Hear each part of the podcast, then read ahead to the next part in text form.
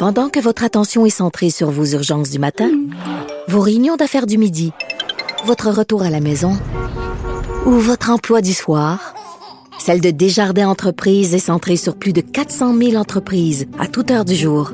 Grâce à notre connaissance des secteurs d'activité et à notre accompagnement spécialisé, nous aidons les entrepreneurs à relever chaque défi pour qu'ils puissent rester centrés sur ce qui compte, le développement de leur entreprise.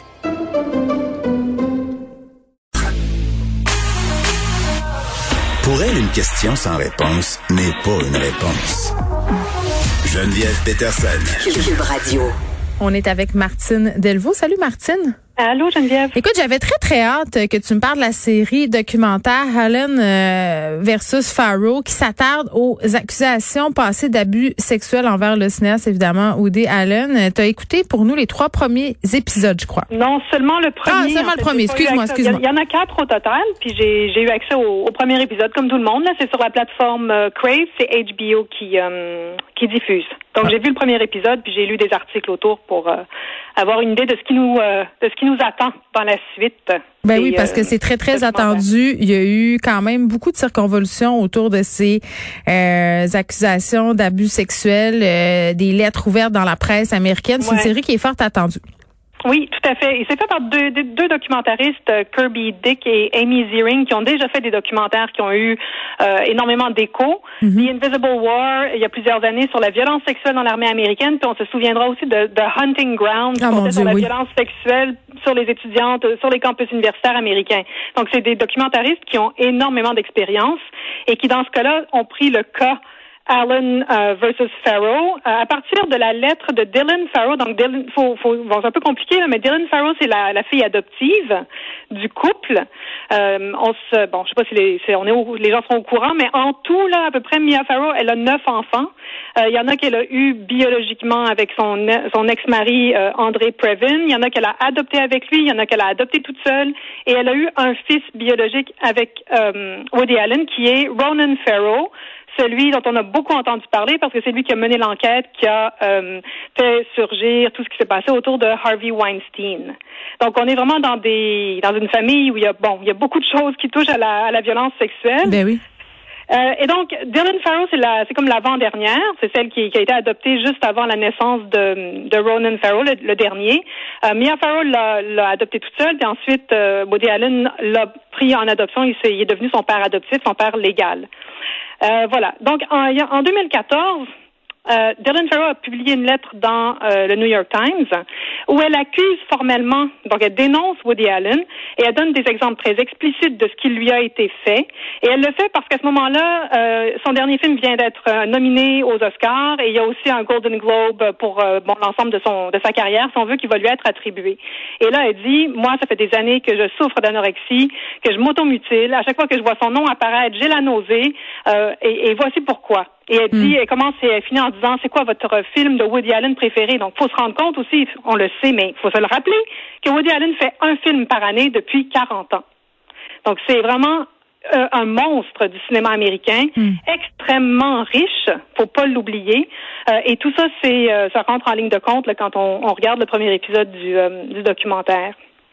Donc, Dylan Farrow, elle a accusé son père, puisqu'à ce moment-là, il était son père euh, formellement, euh, d'avoir abusé d'elle dans un grenier, euh, alors qu'il y avait un train électrique. Il lui a dit regarde le train électrique, puis là, il sait bon, il, il, a abusé d'elle. Elle donne pas les détails dans la lettre. On va peut-être l'apprendre plus tard dans le documentaire, mais en ce moment, c'est toute l'information que j'ai.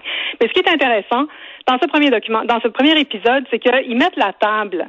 Donc, ils, ils présentent un peu bon qui est Woody Allen. Ils interviewent plein de journalistes femmes, d'ailleurs des critiques de cinéma, qui disent combien elles ont apprécié son cinéma, combien il crée des personnages de femmes importants. Est-ce que je peux t'arrêter? Oui, oui, oui. Parce que ça me fait beaucoup penser euh, comme procédé, puis je ne sais pas, on n'a pas vu les autres épisodes là, on ne sait pas où ils s'en vont avec ça.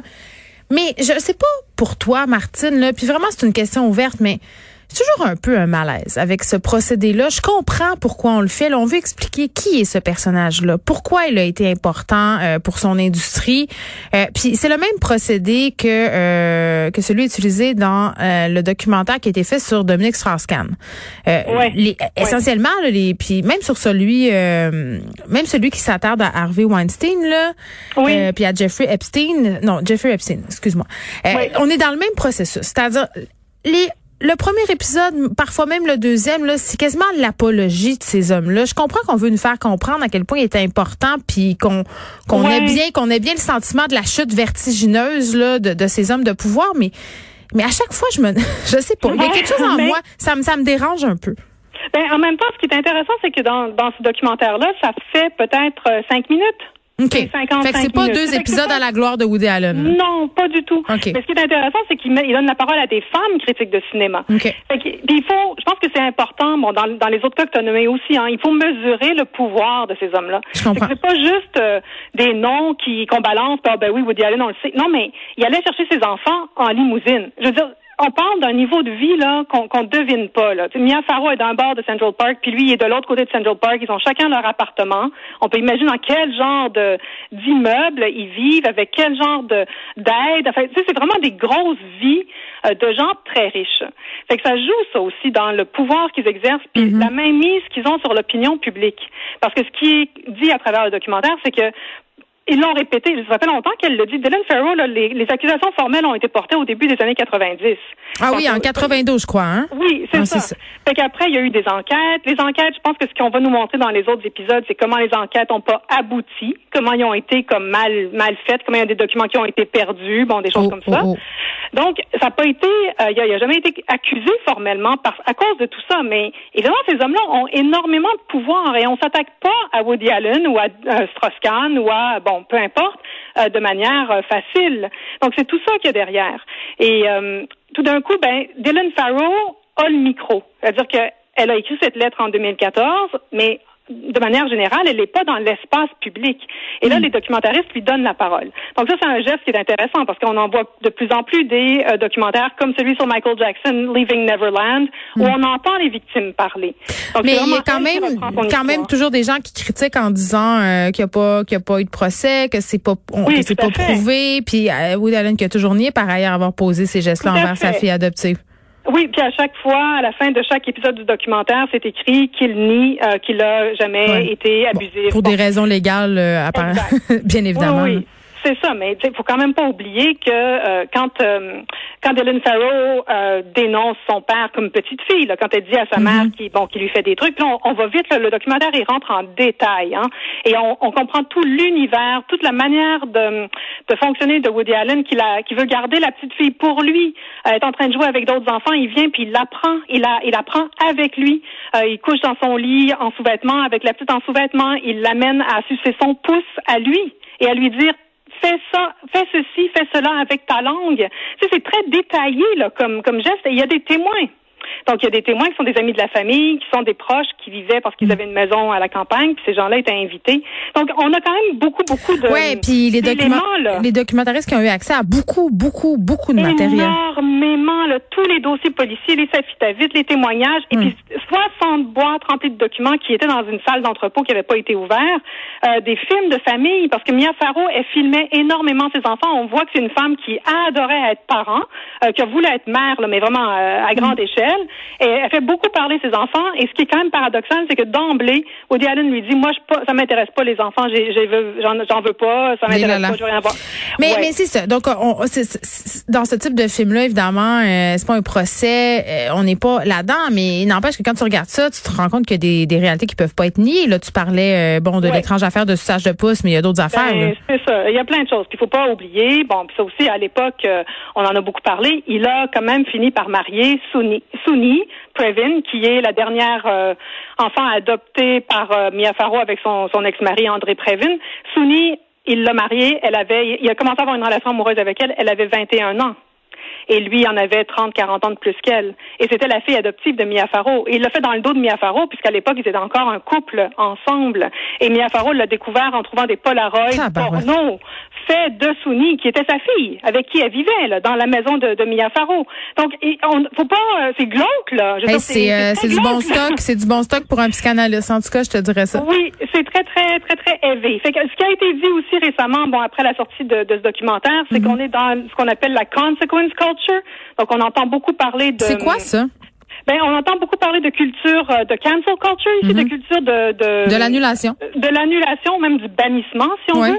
Euh, mais la, la culture de conséquence, à mon avis, est comme un versant plus positif de ça. C'est-à-dire que souvent, on va dire, ah, c'est de la cancel culture pour un peu euh, nier que, que des gestes euh, inacceptables ont peut-être été posés. La, la culture de conséquence veut dire, ben, vous avez fait des choses, ça a des conséquences. Faut prendre une responsabilité. Et ce qui m'a intéressé, c'est que, bon, évidemment, là, c'est comme un procès par euh, documentaire interposé. Je dirais, Woody Allen ne va pas faire de prison, là, hein, on s'entend. Euh, il a déjà perdu des contrats, mais bon, comme il est extrêmement riche, euh, y a Mais les gens continuent à célébrer ces films. Complètement. Et ces films continuent à être vus. Et moi, je suis pas de, de, de celles qui diraient il faut, euh, faut absolument abolir, faut plus jamais regarder les films de Woody Allen. Je pense que chacun prend la décision qu'il Oui, veut. bien sûr. Mais c'est important que ce documentaire-là existe et qu'on puisse euh, reconnaître la souffrance de, de la victime dans, dans tout ça. Et c'est ça qui se passe. Et je pense que cette idée de conséquence est intéressante.